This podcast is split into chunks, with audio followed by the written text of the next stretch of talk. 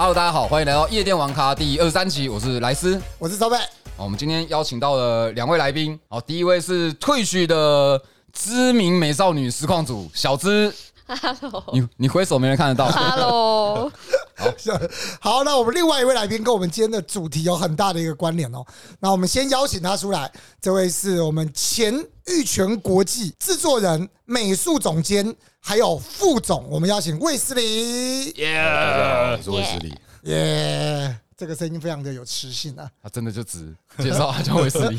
真的，讲名字就好。对 对。对，好，我我介绍一下，就是为什么会有今天这一集。哦，今天这一集的主题，就是因为这之前志奇有做了一支台湾游戏业为什么没落，因为我们的脸书上面啊，会有一些其他的游戏产业我们同的朋友，温层，对我们的同温层啊，有一些人就觉得说，哎、志奇讲的很好，他点出了台湾游戏界的一些问题所在。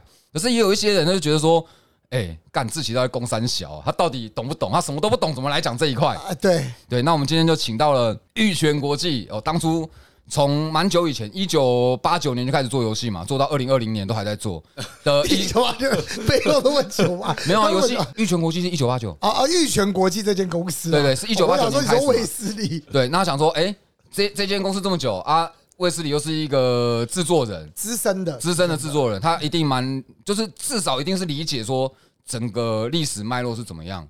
可是因为我小时候，我个人小我是比较不玩武侠类型的游戏，所以玉泉国际的游戏我可能有一些没有玩过，所以特别邀请到了一个 从小迷恋武侠游戏的小资出场。我都一直在玩游戏，小时候就在玩游戏，电脑儿童。玉泉之前有一支游戏很有名，叫《流星蝴蝶剑》，嗯，它是 MMO 的游戏嘛，算吗小资？有提到，我记得呃它算单挑单它挑吗？算算电竞类的啊，嗯，电竞武侠 CS，对，武侠 CS，哎，这是不是很有点像？让我想到前阵子的剑灵，对啊会是很接近吗。剑灵是 MMO，它不是竞技，竞没有，技但它的竞技场哦也是比较对对对对对偏向那种感觉。嗯，因为我没有玩流星蝴蝶剑，我也没有玩，可是我有玩剑灵，你有玩过吗？没有，剑灵是非常值得注目的一间一支游戏，我会注意到它是因为会师是金亨泰啊，我会注意到金亨泰是因为剑灵。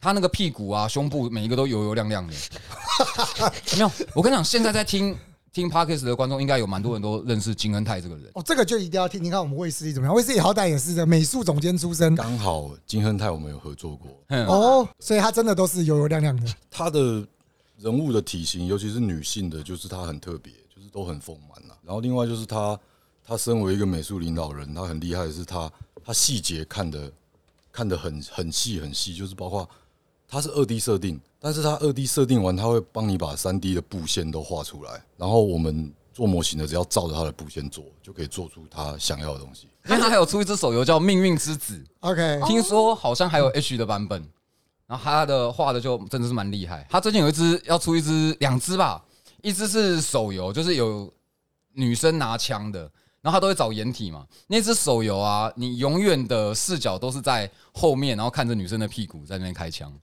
然后另外一个是武侠风格的，好像是单机吧，也是对于身体的描绘特别武侠风格要怎么露啊，啊？你你这也太浅了吧！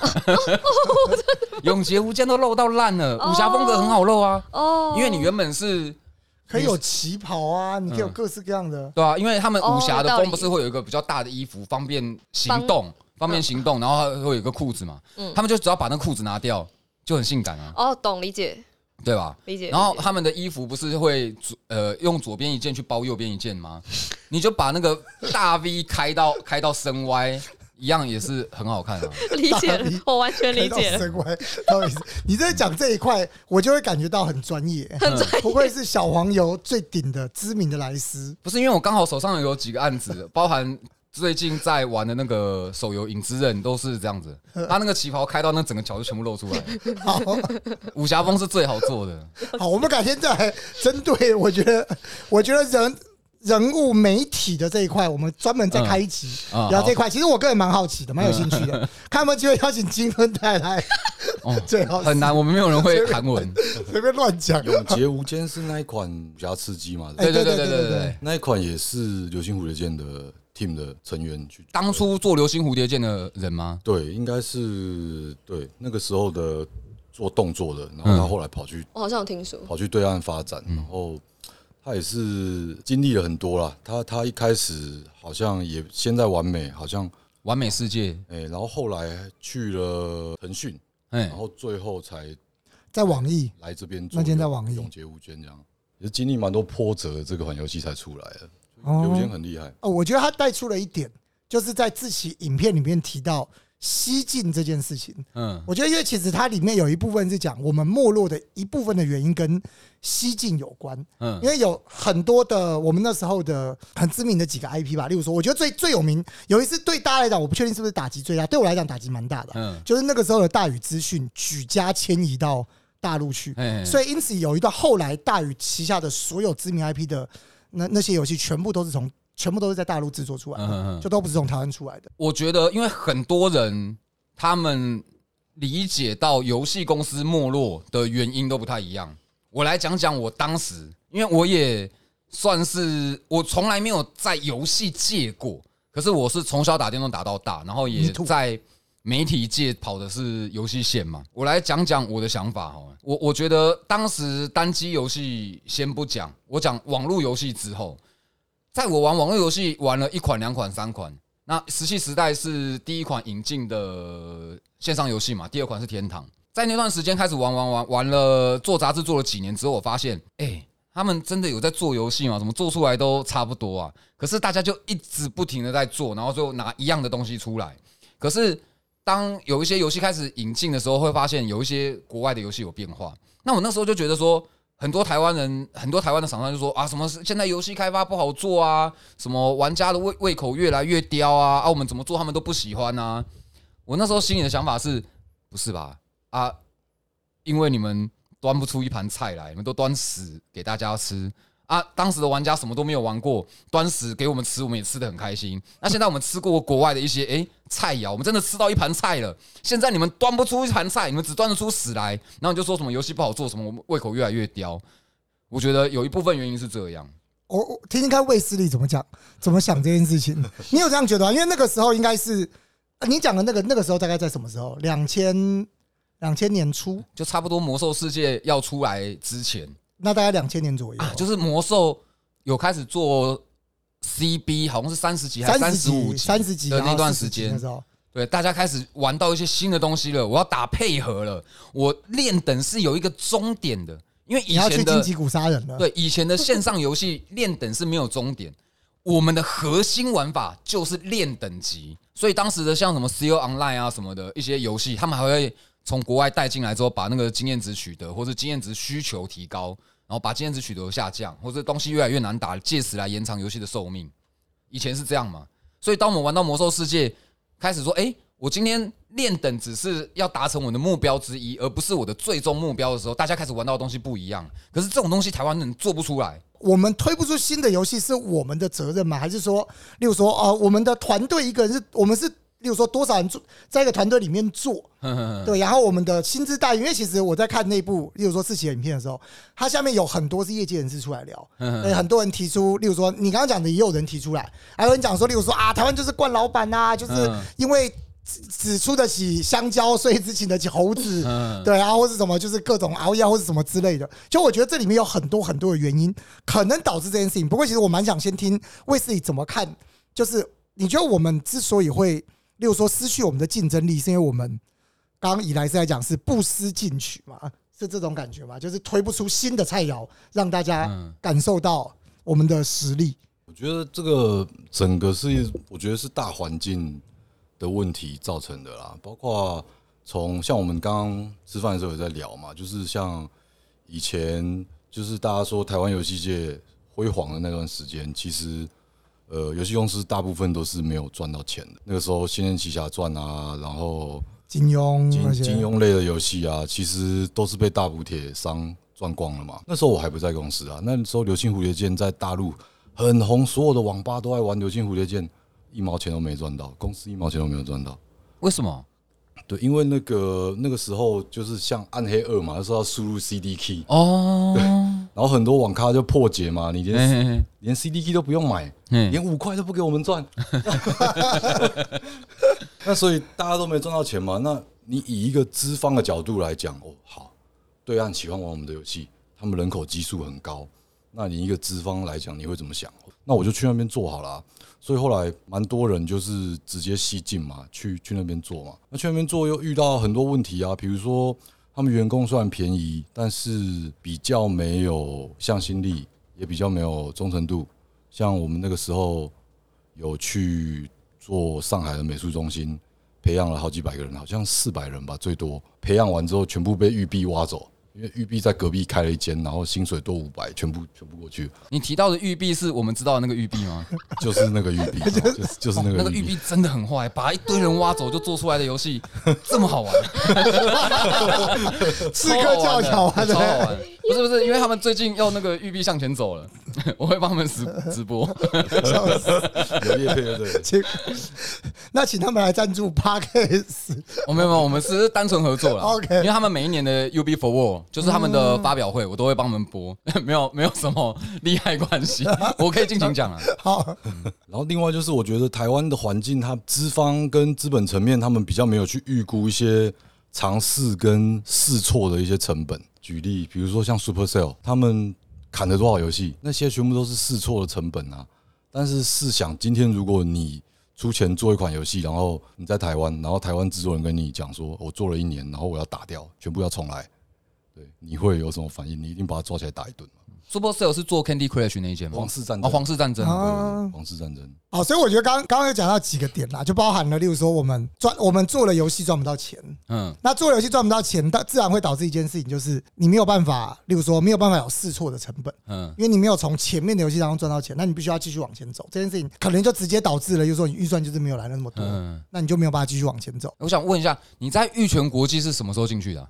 哪一个时期？流星蝴蝶剑上了，然后后来他们整个团队在做下一款的时候，那时候我刚好进去做 QA，所以我那时候正式进进去。哎、那我也蛮好奇，因为你后来有做成制作人，你有做副总，然后你一开始是做 QA，对啊那一般人如果想要进这样的产业，你会推荐他什么样的路程啊？确定还要进来吗？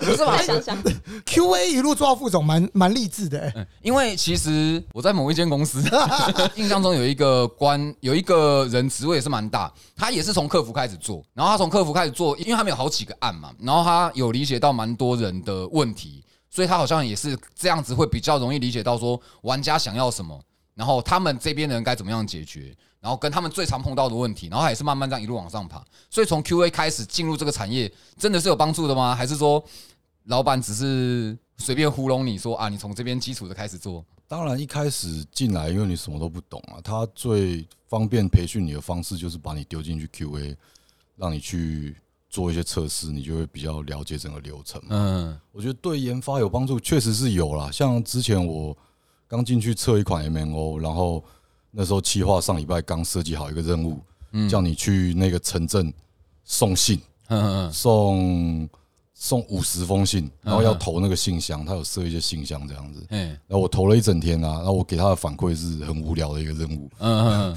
对，那后来那个任务就有做修改嘛，送成送十封而已啊，就有比较 OK。听起来真的很无聊哎、因为我你知道我以前也有做过 QA，就是在某一间游戏公司的时候，人家特别交代我说，因为他觉得我对游戏的 sense 还还行啊。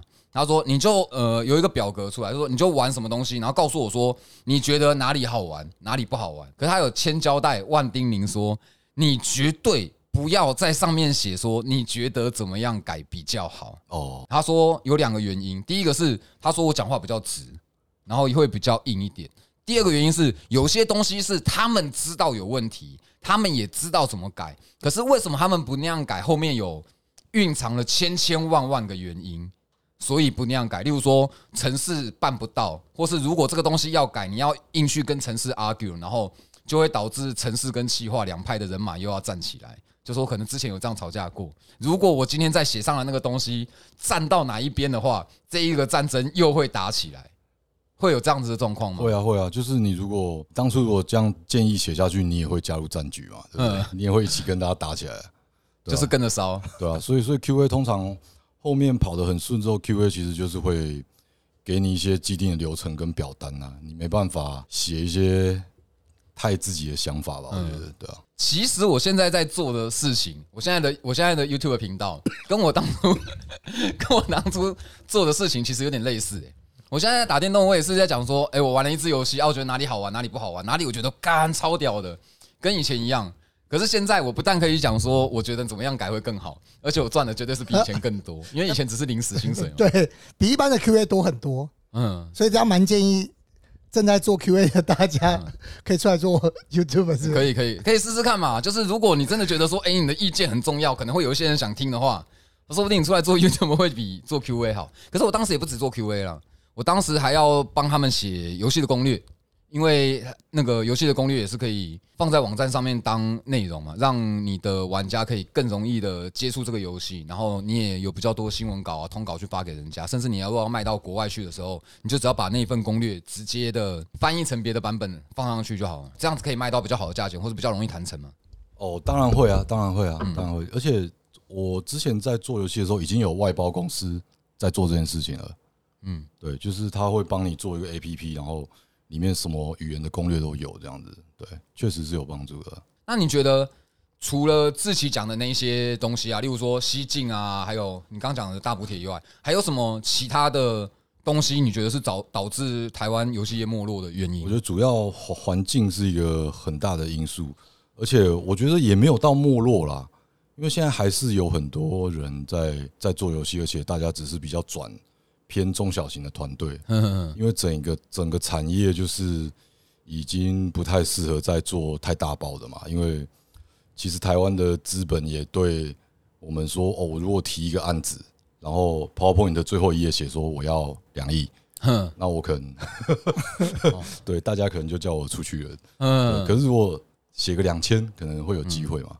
对，所以大家会朝比较短小精干的作品下去下去做执行这样子。你这样一讲，我兴趣都来了。我听到我我哎、我真的、欸、我发现我特别喜欢聊钱哎、你一讲到两千，我就想啊你很有 sense，没有你一讲钱你一讲两千，我就想两千两千万嘛，是讲两千万嘛？嗯嗯，他可以做到什么？他可以做什么事情啊？2000这个两千万是只有制作费，还是有包含行销费？两千万可能可能一支比较，比如说 Ra Like 的独立游戏，嗯然后二点五 D 的好了，可嗯，能两千万差不多吃掉。这么贵哦！对，差不多差不多。我刚刚心中想的是这么便宜耶，独立游戏 roguelike 两千很贵，以一个这样的一个游戏来讲，我们如果正常看，这样的团队应该要包含多少人？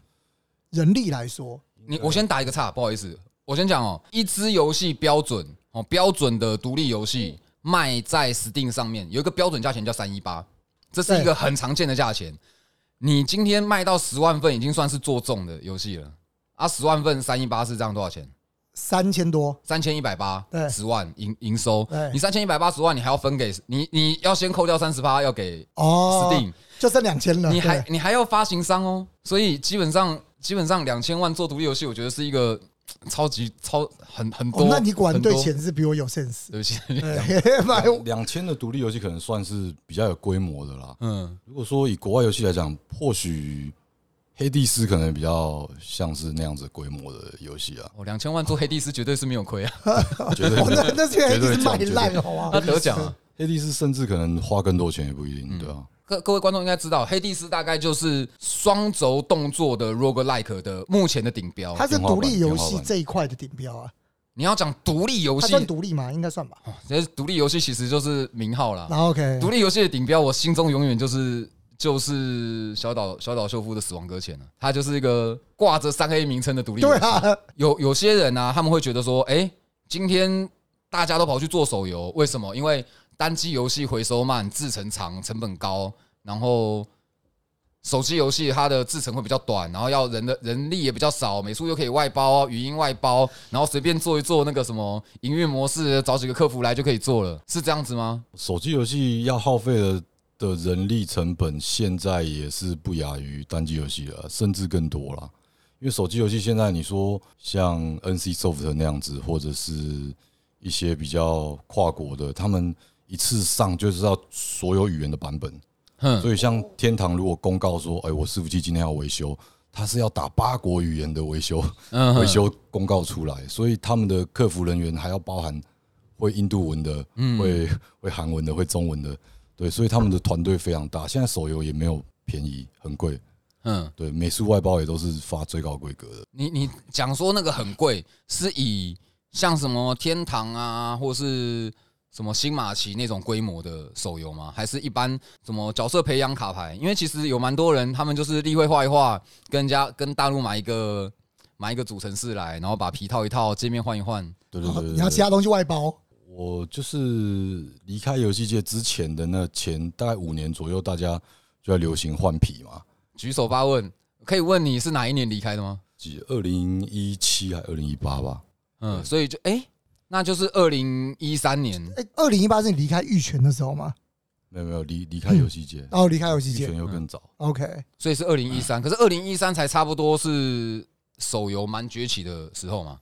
二零一三有什么手游啊？很多啊。那个时候的手游到中间没有，因为手游崛起之后一直到现在，嗯 iPhone 四是什么时候出？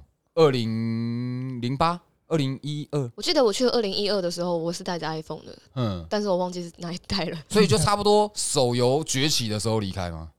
没有没有，手游崛起的时候我还做了两三款。嗯 对对对，其实其实你你说玩家为什么会会会觉得说哇，你们都做手游都不做单机？其实也是因为玩家的习惯的转变啊。就是当在手游之前，大家是做夜游，哎、那对因为你们每天在看 FB 啊，嗯所以我们只好做夜游啊。嗯对啊，合理那现在是因为你们每天在划手机啊，那我不做手游，我做什么？嗯你们静下心来，打开电视，打开 PS Five 的时间，一个礼拜有没有一次？可能没有啊。嗯那我做单机游戏干嘛？嗯，对啊，可是我我会觉得说，其实两派人不同人哎、对对对对对，就是像我还是打电动，我还是会想要坐在一个装置前面打电动。我也是，我也是啊，所以可嗯能我觉得有点像看电影跟追剧吧，这哎、两个这两个东西啊，对啊。但是游戏界没有这个分别啊，哎，剧在红就一窝蜂，啪，全部的人都跑来做剧，嗯。那就没有人做电影啊，所以玩家就会就会生气嘛，嗯，哦，哎、这样子解释好像好像还不错。对啊，因为不会不会像演艺圈一样，就是这两个东西分很开啊。嗯，我觉得玩桌机的就通常我啦，我觉得我个人就不太会玩手游，然后像我很会玩手游的朋友，他们就不太碰桌机我觉得他们有没有可能一开始就不是同，类型的人人嘛。我觉得是哎、就是玩手游的人，他们可能原本就不太有机会接触嗯，我觉得是、家机，欸，因为像我觉得新生代的人啊，嗯，他们如果要打电动，他们要么要有一台电脑，要么要有一台电视。嗯可是他们去上课，下课回来，都不会碰到这些东西，对啊，你你一回来，你差不多就要吃饭，你要看电视，你要干嘛？你要打电动，用手打电动机就好了。你你会被念，哦就是哎、你你整天回来你就也不看也不做事干嘛的？可是如果你关在房间拿手机在玩，人家不知道。真的耶，而且你在上课的时候，你不打电动，你真的也是不知道要干嘛。对啊，你好像突破盲场了。是啊，不是因为像以以前家里就会叫我赶快睡觉啊，我就觉得哦，你到底懂不懂啊？妈妈，他说我现在那么早睡，我要上课睡不着怎么办？那学校上真的很无聊。小时候真的会有这种观念，就是会觉得老师如果不点名，到底为什么要去学校？会吗？你会这样吗？会，我是不太喜欢去学校的，确实，对，因为那时候在学校好像真的是学不到什么东西啊，嗯，老师讲什么都听不懂。一心很想快点回家打电动。对啊，所以所以我觉得他们可能原本就不是同一群人。但是研发的人都是同一群啊，但是可能客人是不同群的，嗯，对啊，研发的就要配合客人的意思吗？对啊，对啊，嗯。因为就是大家流行什么，对啊，我们就只能做那个方向啊，嗯你们就是要跟着走。嗯，对啊，像像我们游戏研发人员，其实大家都不喜欢做手游，嗯，跟玩家一样，就是我们也想要做三 A 大作，哎，对，但是因为就是市场就在这，所以嗯。我们也只能逼迫自己去去挖付费点呐、嗯抠那些装备，我不给你，你付钱给我，我再给你啊。就是我们也不想做这些事情，我们也希望把时间跟精力、脑袋花在说哇，我们的怪怎么布才会好玩啊？这招式怎么弄才会好玩啊？什么系统怎么合成会好玩啊？嗯但是因为对现实所逼，我们只能 把时间花在一些氪金点啊什么的。你第几天会流失啊？我要送你一个装备，让你不要跑啊，什么之七。七日留存嘛。对对对，呃为为什么你知道为什么会有那什么呃首充三日里，跟啊啊啊跟七日里跟三十日里。它要养成你的习惯嘛。对对对对，三十日里就是刷牙理论嘛，哦，七日里其实也是也是差不多。我以前所有我有玩的手游，包含神魔之塔，包含奶牌，包含未来战，就是我有着迷持续玩超过三个月以上的游戏，都是三天没有空上线，我就再也不会上去了。哎对吼，如果你这样讲的话，我玩手游也是这样子。对，一没碰就就你再也不会碰连续几天没有上线，你那个习惯一中断，你可能就会直接真的是这样子，没有错。确实，其实这这是有数据可以佐证的啦。嗯就是通常你玩家呃有一天没有上这个游戏，基本上你对它的粘着度已经开始下降了。然后第一天没上，第二天没上，基本上就拜拜了。就是你这个他已经从你的脑袋抽离。你这个玩家，我等于是流失了，我只能再花钱再导新的玩家。所以每日任务，尽管很多人很讨厌，觉得上去都是在做功课，尽管是这样，没有一只手机游戏没有每日任务。对，其实连电脑游戏后来也都是全部都会有每日任务、哎因为我连因为我连玩星海，嗯你知道星海有的东西大家可能都不 care，但是星海有首胜奖励，哦，首胜，哦，手胜，对，你讲手胜对，有。首胜奖励类似这种概念。啊。我刚刚原本要打枪收背，嗯后来我想到，哦，他讲首胜，Overwatch 也有，对啊，真的耶，一我千五也有欸都有对啊，对，就是换一个概念，换一个皮的概念。嗯，对，我想问一下，你们在开发，假设在开发手游，你们会在制作的期间就需要先设定好氪金点跟氪金的方式吗？呃，当然会，但是我们前面会把游戏先用好玩的角度把它做到一个我们觉得 OK，嗯然后开始进入测试阶段，可能会做精英测试，或者是我们做内部测试。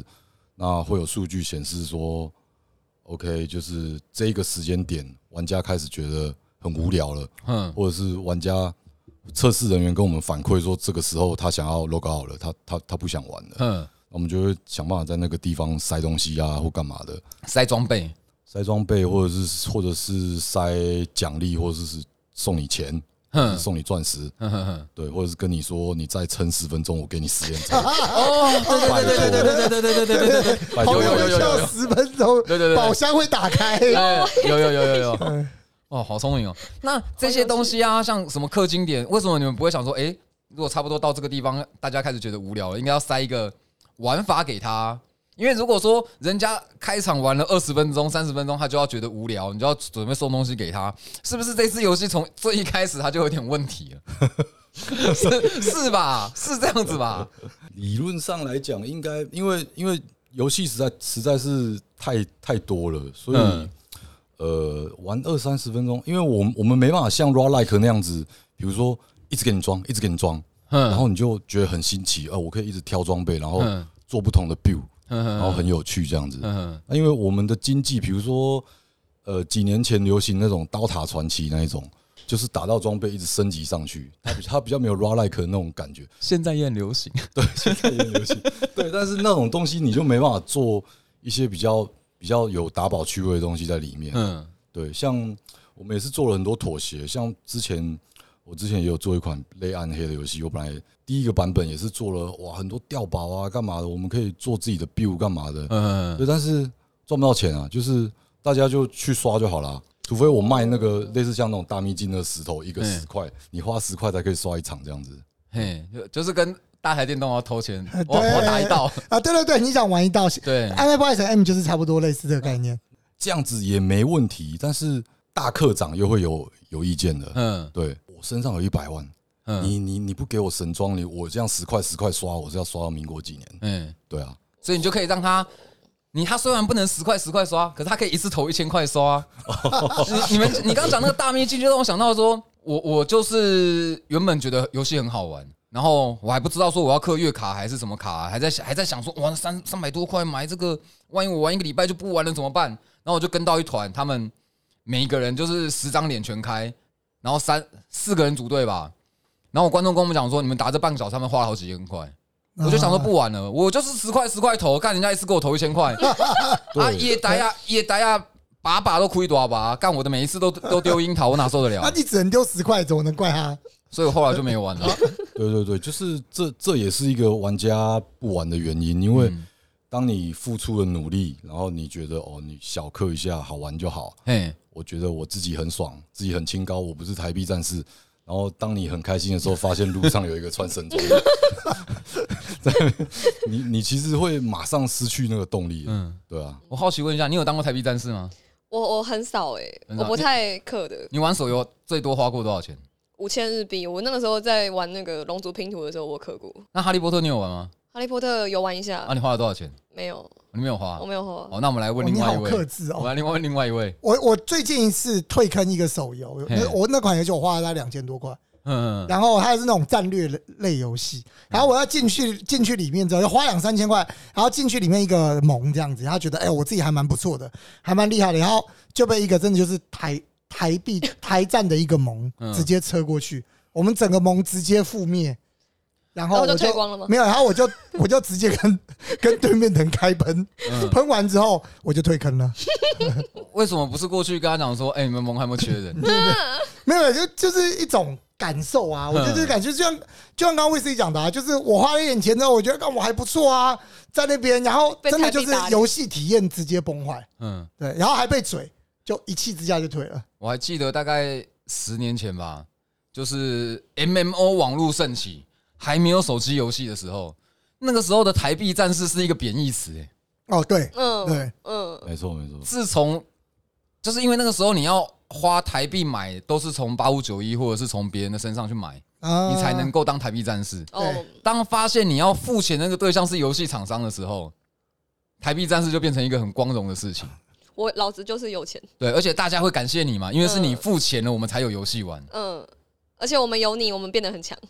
啊真的是时代变迁欸。哎，真的在做 MMO 的花费，就以公司角度做 MMO 的时程跟花费，其实也没有不见得真的是跟手机手机游戏一样吗？差不嗯真的没有比较多吗？差不多，差不多。MMO 再再久一点啊，M N O 嗯再久一点，因为它太复杂了，基本上后期基本上都在测试啊。嗯，然后 MMO 找营运商可能也需要。可是你们测试的时候不就是不就已经在营运了吗？没有没有没有，你讲的也太无良了吧？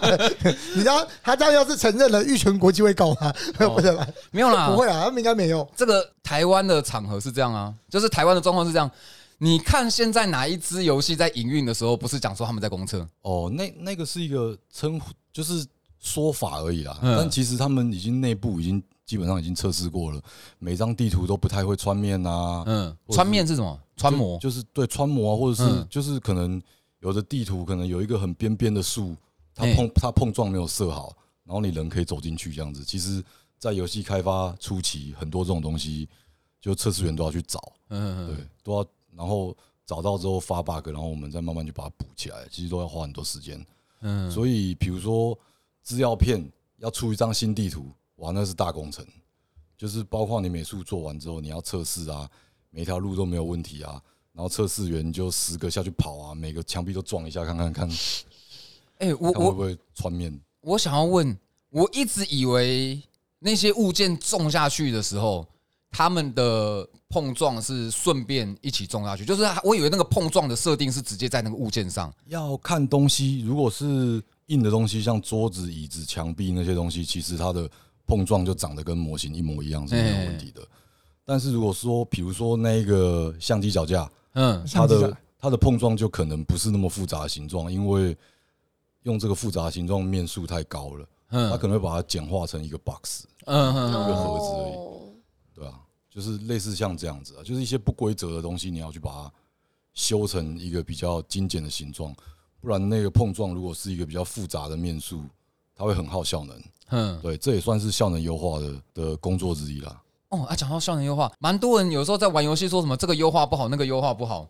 我其实有点不太能够理解什么叫做这一个优化不好，就是我不知道我的想法跟他们是不是一样。因为对玩家来说，只要我的电脑跑 A 跑得动，你的 B 看起来也没有 A 好玩，画面也没有 A 好，你就是优化不好。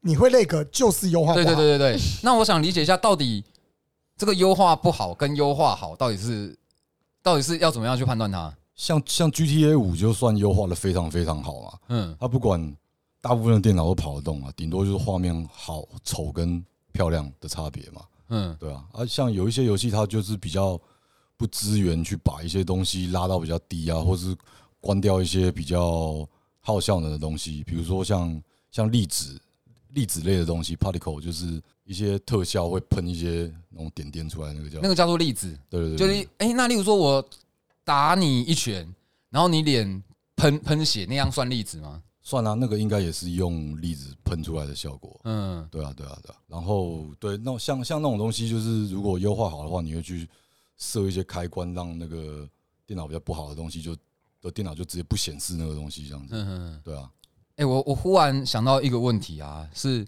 假设你要做最强瓜牛，从零到有，呃，从零到做出来，它需要多少人多少时间？最强瓜牛。嗯，最强瓜牛我觉得已经是相对简单的了吧？对对对，但是因为它是放置型的，对吧？最强瓜牛就是你要派一只瓜牛嗯出去探险，嗯去寻宝吧，然后有点跑大富翁的感觉，嗯它也是有一点放置类。嗯啊，那一只游戏我觉得蛮强的，嗯可是它强是强在文本跟整个游戏呈现的氛围是这样。可是我觉得它的游戏制作应该相对简单，但因为我猜了。它最后呈现出来是好像很简单的，但我嗯觉得它它中间应该也经历过很多尝试期，嗯跟跟撞墙期啊。或许我们看到它最终的样子，跟它原本的样子是完全不同的。像我举例那个雷亚前阵子有出一个那个电竞类的手游的嘛，两边有点像皇室战争放兵出来打的那个。对不起，我忘记。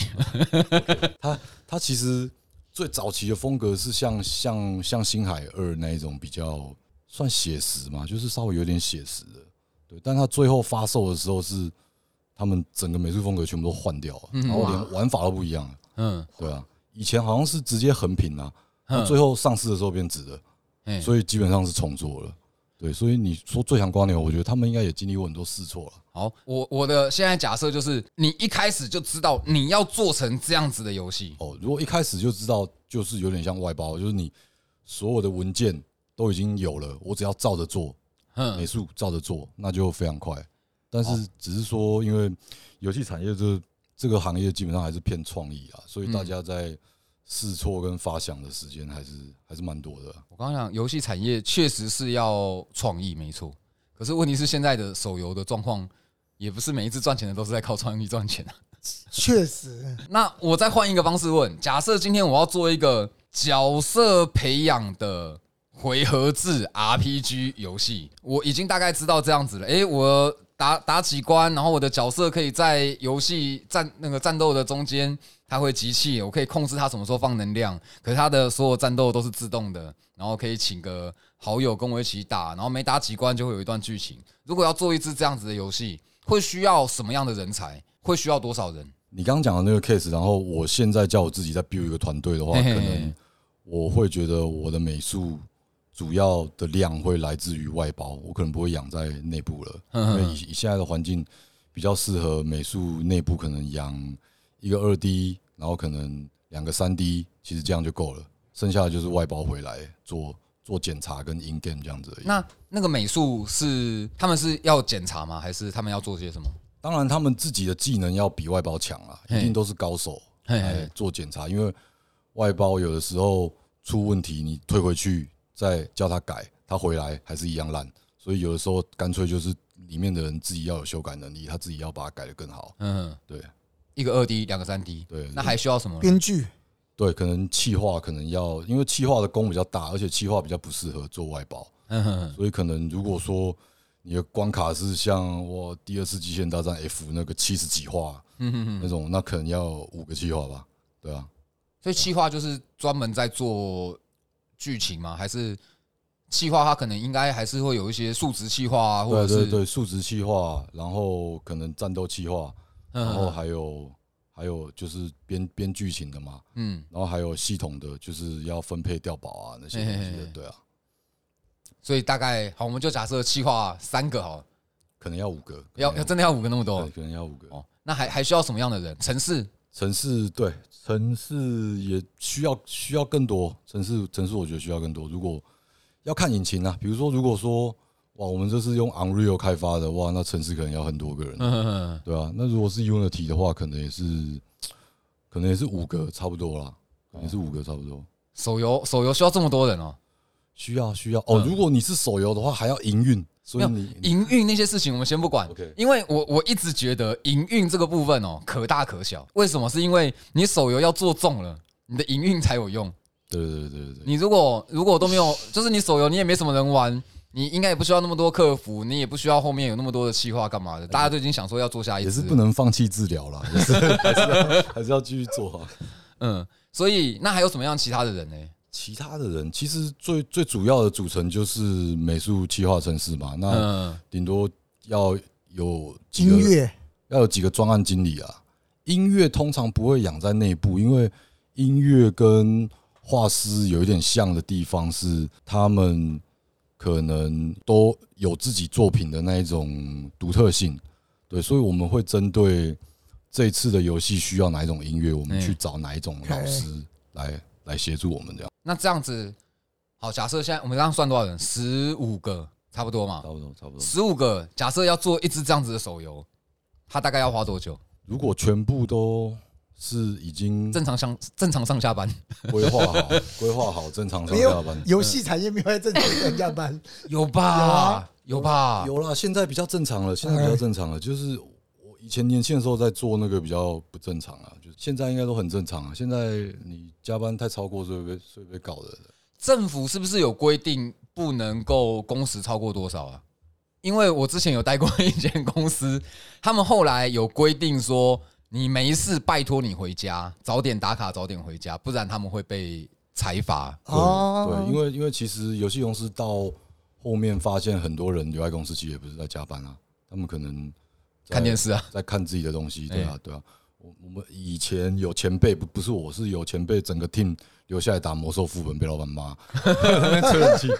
可是合理啊，因为他整个 team 你先要你一定要先玩了魔兽的副本，我理解到现在当今世界上最强大的 MMO 现象级的 MMORPG，你才能够从中间取得里面的精华来放到自己的游戏里面。如果今天我对什么游戏都没有 sense，你叫我做一次游戏，我哪做得出来？是吧？我我那个时候听到前辈讲，他们好像是因为每天在玩啊。哦，不是偶尔的，不是，这每他们已天经组了一个工会，每天在开 NC 啊。哦合理耶，因为你出团大概就是七点八点嘛，就正逢加班时间。开团了，开团了。对对对对对，哦，那也是不错。那这样子做大概通常会花多久时间？一年。以刚刚的情况，或许一年有办法啦，一年有办法可以出来。嗯对，因为还有外包的协助嘛。嘿嘿嘿对啊，说不计成本哦，就是外包，就是不计成本这样发的话，应该嗯应该一年吧。因为你外包，如果我们以正常的有有预算考量的话，可能还会找一下啊，然后去拜托一下，说啊，可不可以便宜一点啊什么的，对啊。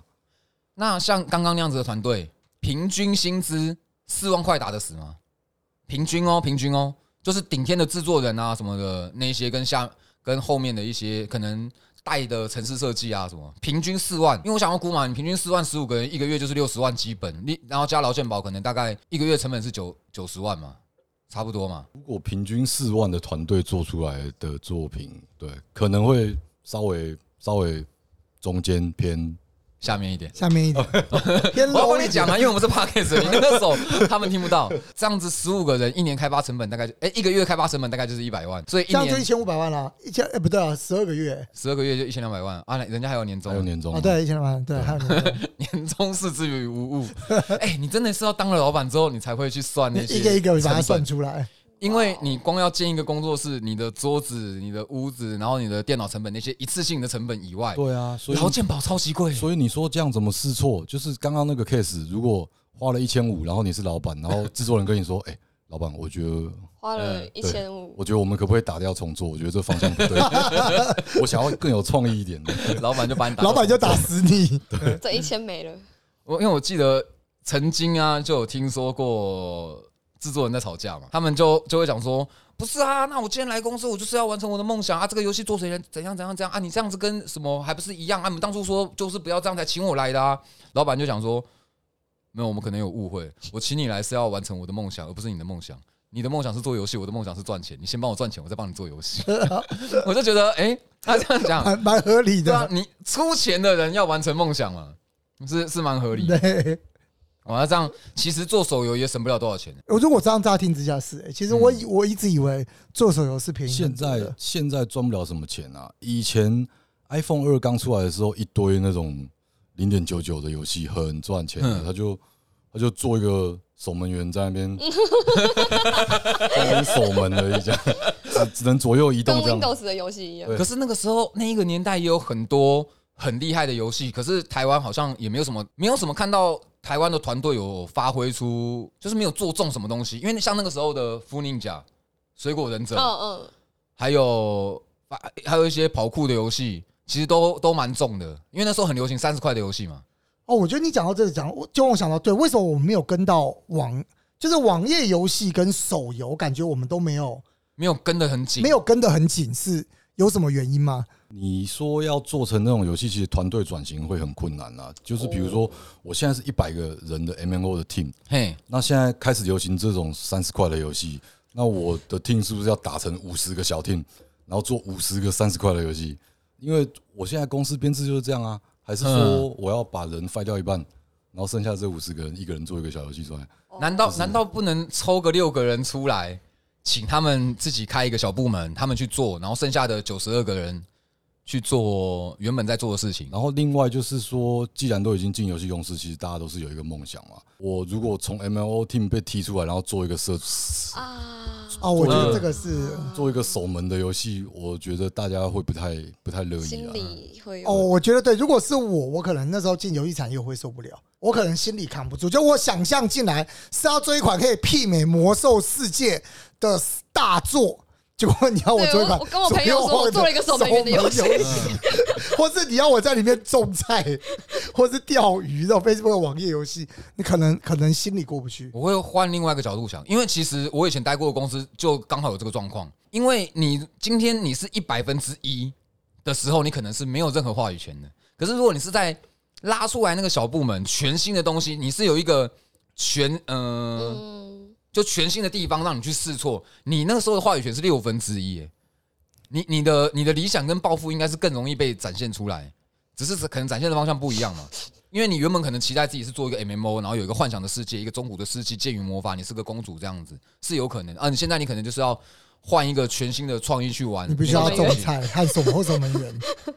因为我我觉得其实那段时间台湾没有什么游戏跟上，其实有啦，可是不多嘛，就连现在卖钱的也不多。之前最红的就是雷亚嘛，啊，之前最红就雷亚，然后然后独立制作的还愿跟那个返校，就这些。不过这个都是已经很最近了啦。对啊，对啊，我们在聊的应该会更早以前。嗯，然后为什么当就除了除了这个原因以外，还有没有什么其他可能？另外也是在那个时代啊，其实早期的游戏公司其实都已经上市贵了嘛。那以一个资方的角度来讲，他一定要做有新闻性的东西，他不能发一个新闻说我们公司以后开始都做三十块的嗯小游戏，嗯对，那这样他可能明隔天股价就跌了嘛。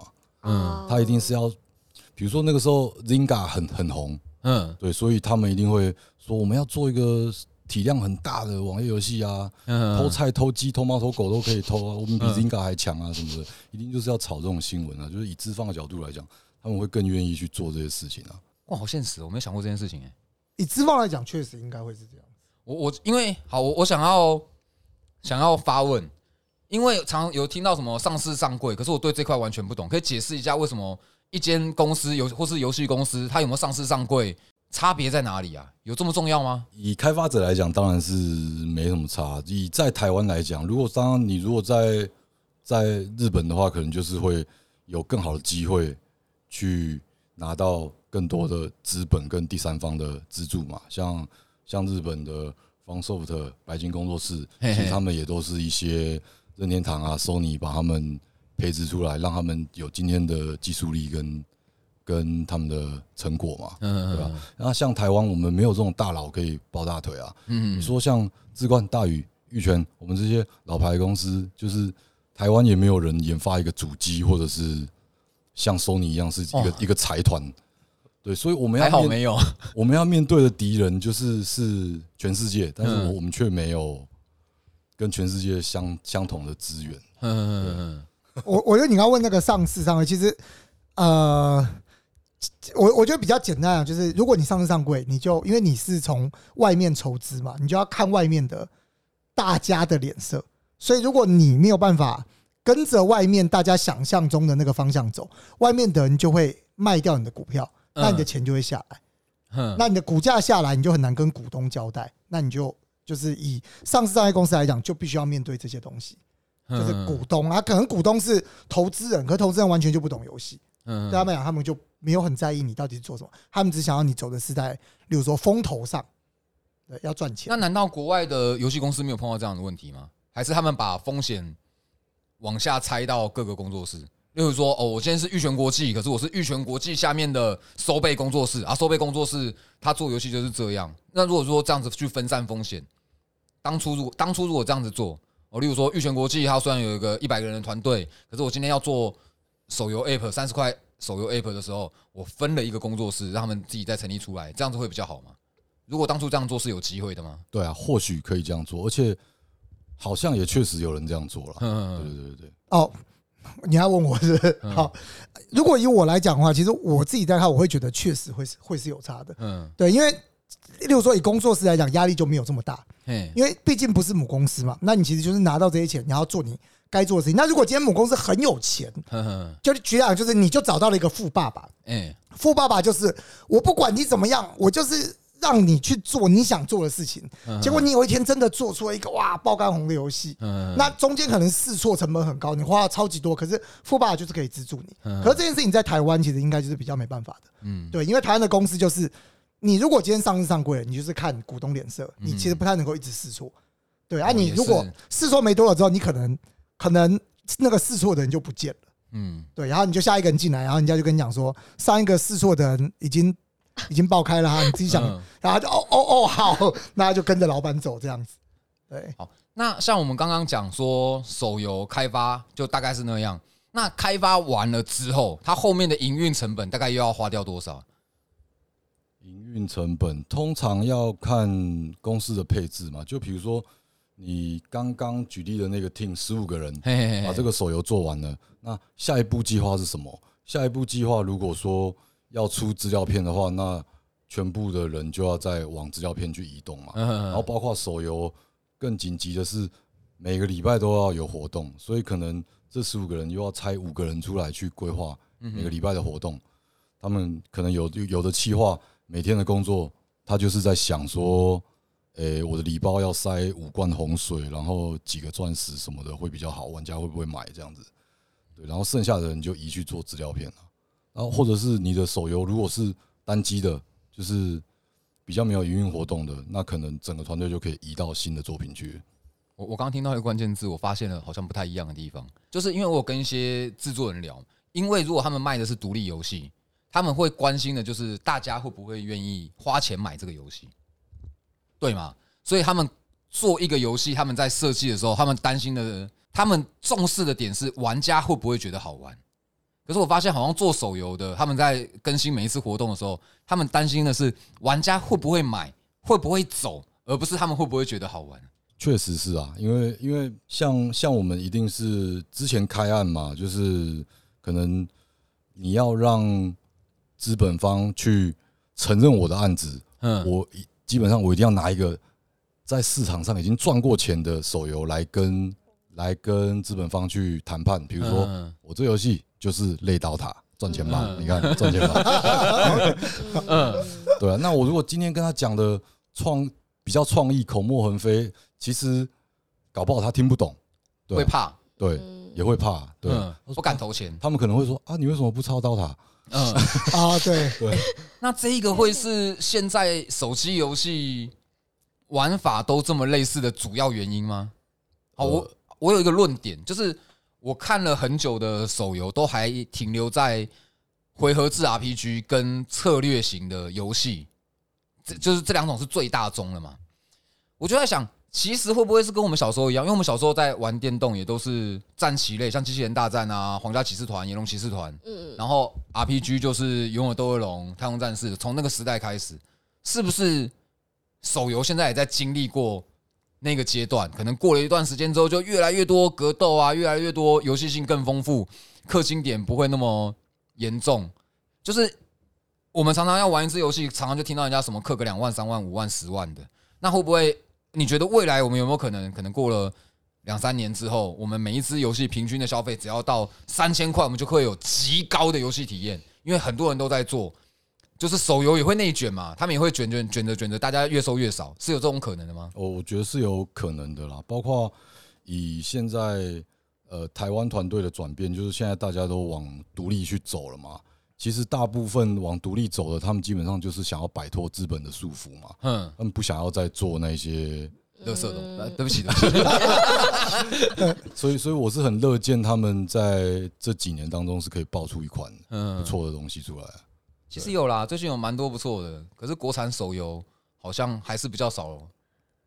手游还是比较偏向，我觉得还是比较偏向脂肪啦。嗯，对啊，但你刚刚讲，但刚卫斯理讲到，就让我想到，这是为什么现在其实很多确实独立游戏他们开始做，都开始走募资了嘛。嗯，像就最近大家都在等着九日，嘿对，啊，就是募资很成功的一款游戏嘛。嗯那其实当你用募资的，那就表示愿意投钱的你就是认可你的理念，嘿，那他就不需要去找老板，嗯对啊。但是当然，如果他募资不到，他最后还是要去找老板了，嗯对。就像 Steam 现在很棒的地方是，其实你游戏做到一半，你就可以先上嘛，然后跟、哦。跟大家说这还没有完成嘛。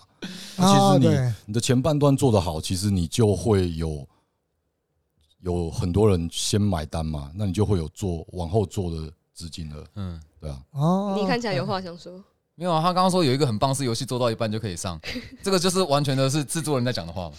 如果身为一个玩家，有的时候不见得是这样想。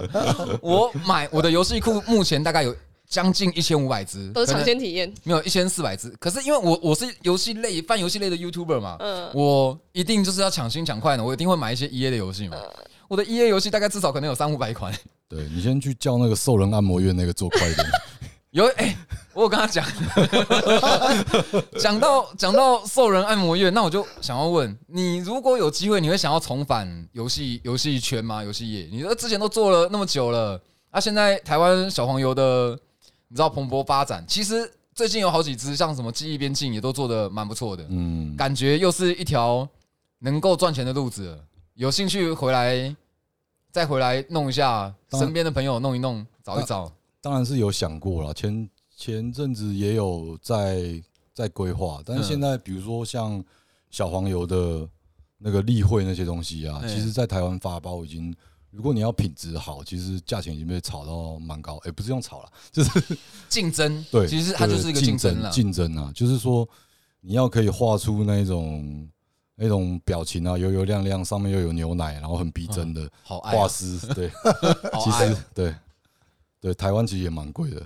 真的吗？哎、我我我完全的误会哎、因为我以为说能画的人很多，小资能够这样理解吧？就是看到画美图的人真的很多，连我们身边的朋友都好多。哦，对啊，那我以为相较之下，那个价钱会一直被竞争往下哎、可是需求有变多。可是他要动起来，其实我觉得他的难度应该是蛮高的，还好吧？还好吗？就是花钱嘛。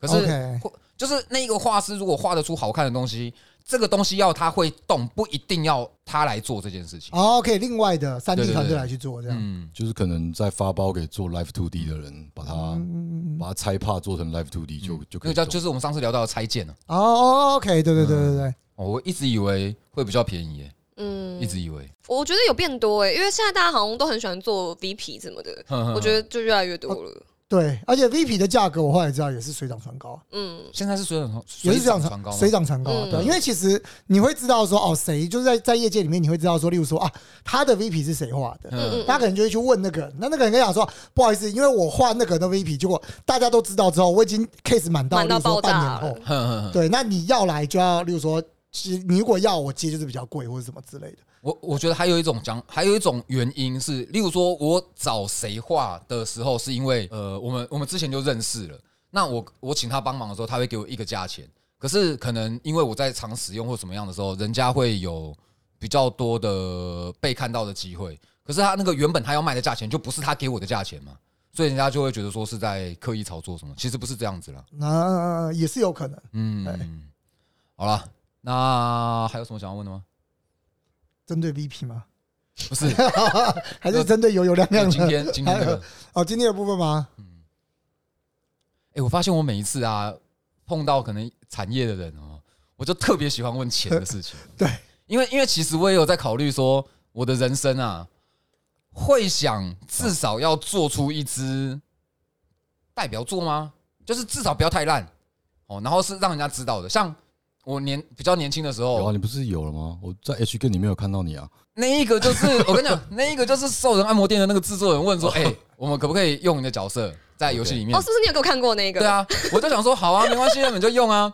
结果没有想到我在里面是一个，就是嗨，对，就就是有一个角色在里面啊，就是没有想到哦啊，没有想啊，总之那个是一个纯爱的小黄油。，OK，那在小黄油里面有纯爱党的这一批人，就是如果我养了一个女生，那我不会希望她被别人抢走，或是被发生什么不好的事情嘛。那里面唯一一个会发生不好的事情的那个对象就是我，然后我就觉得很很奇妙啊！我养一个女儿，她就跟别人发生关系，我就很不爽。可是那个人又是我自己，我就觉得很靠背。这个又是你自己，对，没有啦，我没有没有做游戏，可是我会想要做一个游戏，因为像我以前有做那个冰风暴跟吱吱叫嘛，也不能说都我做，就是有参与。然后现在可能做了一个 YouTube 频道，那你就会觉得说，哎、那游戏的内容是不是也有机会可以试试看？那我我就会，我一直问钱，就是我想说，如果我要准备做两只，第一只不中，可是可能赔的不会太严重，了不起赔个五十趴。那第二支就做中的话，我大概要存多少钱，我才可以完成我这个人生中的梦想？就是你你想做哪一类型的游戏啊？哦，我我跟你讲，我不敢挑战，可是所以我觉得小黄油的部分要一定要有，因为小我觉得如果做小黄油，你就算游戏性没有做中，你的性癖有戳中人家，你的图够好。够实用，人家不会对你太苛刻。OK，够实用很重要。对，超立方有一句话：营养跟好吃两个有一个就好了。哦，电影啊，游戏，我后来觉得这个这个道理到处都好用啊。可是像像小黄油最近也都在研究啊，就是也是蛮多小黄油都是褒贬不一。嘿，对，那我点进去看，其实好像还 OK 啊，就是弟弟也蛮开心的。嗯，对，我是不太晓得为什么。好，因为弟弟蛮开心，这个原因可能是因为你的小黄油玩的比较少嘛。哦，对，你玩多了之后，你弟弟可能就不会那疲么乏了吗？对他弟弟会叼，对哦弟弟开始挑嘴了，对弟弟会挑嘴了，弟弟会挑嘴了，不是每一张嘴他都愿意进去的。我最近就特别会去研究一些压倒性好用、哎压倒性好评的游戏。哦，就算是它是没有中文的，或是只有是英文，因为像美国的、欧美的小黄油，它走的方向就不太一样嘛。对对对，我就会开始研究一下。那通常这样子，如果说我我今天要自己制作，我需要找哪些人？我觉得小黄油最最重要的核心是剧本跟画师，你要好好找。嗯其他其他人我觉得还还 OK 啊，应该就是可是我有玩到一支游戏叫做《末代君主》，它就是 rogue rogue 游戏，然后你每一次去打，就是有随机的怪物、随机的事件，然后取得不同的能力。它那支游戏我觉得玩起来是异常认真，而且异常好玩。每一次失败回家之后，你还可以拿你的钱，也不是钱啊，你可以拿你的打怪取得的那些能量，白色的能量注入到某个地方之后，来增强你的能力。对，它就是有一个 rogue 的感觉在里面嘛。那像这种的话，它就不是很需要剧本啊。哦那一支游戏真的不错啦，除了精灵公主有鸡鸡以外，什么都很好。对，那 那你刚刚举的那个例子，可能就是要有要有动作游戏相关的经验，的经验的人来做，因为他看起来核心应该是动作部分嘛。嘿嘿嘿，对啊，那一种的话，重点是城市还是企划？城市跟气化美术三个可能都蛮重要的，嗯因为 Raw Like 又又是动作，它的它的 level design 就是它的关卡设计可能可能蛮重的，对，包括你的地图有没有随机，每次进去有没有都长不一样，嗯，对，那个可能都是你看起来是不一样，有有的游戏真的是用引擎生成的，嗯，但有的游戏是土法炼钢，它真的做了好多地图在那边随机给你用。如果是要这样做，那就是要攻，你有玩 Diablo 对不对？Diablo Two 你有玩吗？有啊，那你有印象，就是它的地图是有一个规则的，就是哦对，然后它可能某一块接某一块，像那一种的话是用生成的还是土法炼钢的？它那个应该是一整个区块一整个区块做好，然后让你拼。区块跟区块去拼啊。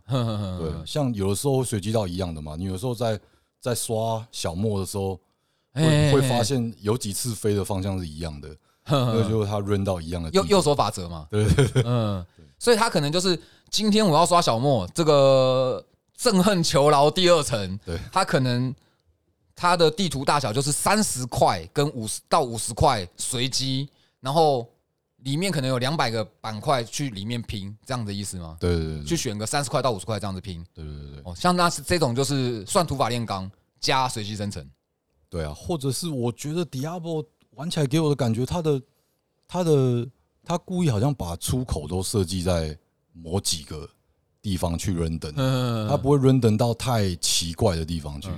讲讲小莫应该是超级，大家应该都会很有印象了，因为那个绝对是我们这辈子玩所有 roguelike 游戏里面重复跑最多次的一个关卡。对，我跑了，我跑了大概有五年了吧？哦，飞飞哦已经不是次数了，对，对，跟次数没有关系了。飞飞就被那娃娃戳死。嗯，不死冥河娃娃戳爆。哎，那如果说我要在一个团队里面，哦，因为你你说你有看我频道嘛，你觉得以我的能力跟资历来说，我在一个团队里面，我可以站在哪一个角色？就是非老板，就是我除了出资者以外，我还可以做里面的哪一些工作？如果没有开发经验，可能要有一个制作人跟一个专案管理嗯去帮你盯一些东西吧。嗯嗯对啊，那你如果比较喜欢发想东西的话，就可以做主企划嘛，嗯或者是你很喜欢 raw like，你想要设计那个 raw like 的玩法的，嗯嗯。你就可以去做战斗企划，那其他东西交给别人去做的哦。，哎，气化有分哪几种啊？企划就是看看你游戏啊，就是你有数值，你就必须要一个数值企划。嗯啊，你如果战斗很哈扣，量很大，那你可能战斗企划就要很很多个。战斗企划就是设计战斗里面会用到的元素，对啊，对啊例，如说我是要用指令还是用什么这一种东西吗？就是对，或者是就是打下去是什么属性的啊，然后冰属性、火属性、土属性什么的那些，就是要用用一个 Excel 的表去填那个 table，对写那个 table 去去去定义嘛，嗯。对吧？这些都是工啊，有时候游戏做完那个很好的电脑都还打不开那个 Excel，因为那 Excel 已经几十行、几百万行这样子，嗯。对啊。这样子听一听，我觉得我在这一个团队里面可能什么也不能做，我只能出一张嘴，就觉得哎、我觉得这样子比较好没。有，你刚光可以出资的这一部分，其他就交给别人。没有啊，出资还要存啊！刚刚你听人家讲一千两百万，补一下就没有了。哎、真的真的是补一下，如果没中，真的是一下就没有了。嗯，好了，我觉得，因为其实我觉得这样子，你知道做这 podcast 还可以借借此邀很多业界的人来，然后问一下，说不定就可以帮我们省很多帮我省很多钱。哎、有可能啊。刚刚魏师也讲了，就是在这里面很多东西都是要，就是问一下我们能不能够折扣一下。我觉得小黄油有机会啦，大家可以口袋掏一掏，弄个小黄油。然后我魏师也是想入资，想合资，我在掏口口袋。掏口袋掏一掏。而且他管他要说五十块，好了，那我们今天非常感谢小资，然后跟卫斯理来这边陪我们聊天。对，要不要让小资多讲几句话？啊，呃，最近在干嘛？我最近一样在开台啊，哦，开台开实况，开聊天台，不开聊天台都没有人来看，真难过。你知道为什么你的实况人数越来越少吗？嗯因为你之前你都会把视讯照在你的整张整只腿上。啊，什么？你？之前不是会开腿台吗？那很久以前，那去年的吧？就所以现在人数变得比较少啊。没有，他们就只要看聊天台，超烦的。你如果把腿打开，会吸。把腿你不要对 对对，对不起，好意思，以上言论不代表本人立场。更正还是刚。刚如果把视讯打开照腿，哦，好刚刚一时讲错。好的，对啊，这样人数应该会有急剧上升啊。反正就是如果我用手机开台的话，人就很多。嗯，嗯，对，就这样。好，是，然后 好，我们下次有机会再再找你，因为今天小芝是刚好跑来我们这边玩，刚好经过对对对，然后刚好还有玩一些老游戏对老游戏，结果没想到我们今天刚好没有聊到老游戏。没关系，没关系，没关系。好了，那我们今天就先这样。呃好啊，好，那我是莱斯，我是周贝。哦，我是小资。我是卫斯理，好，大家拜拜，拜拜拜拜。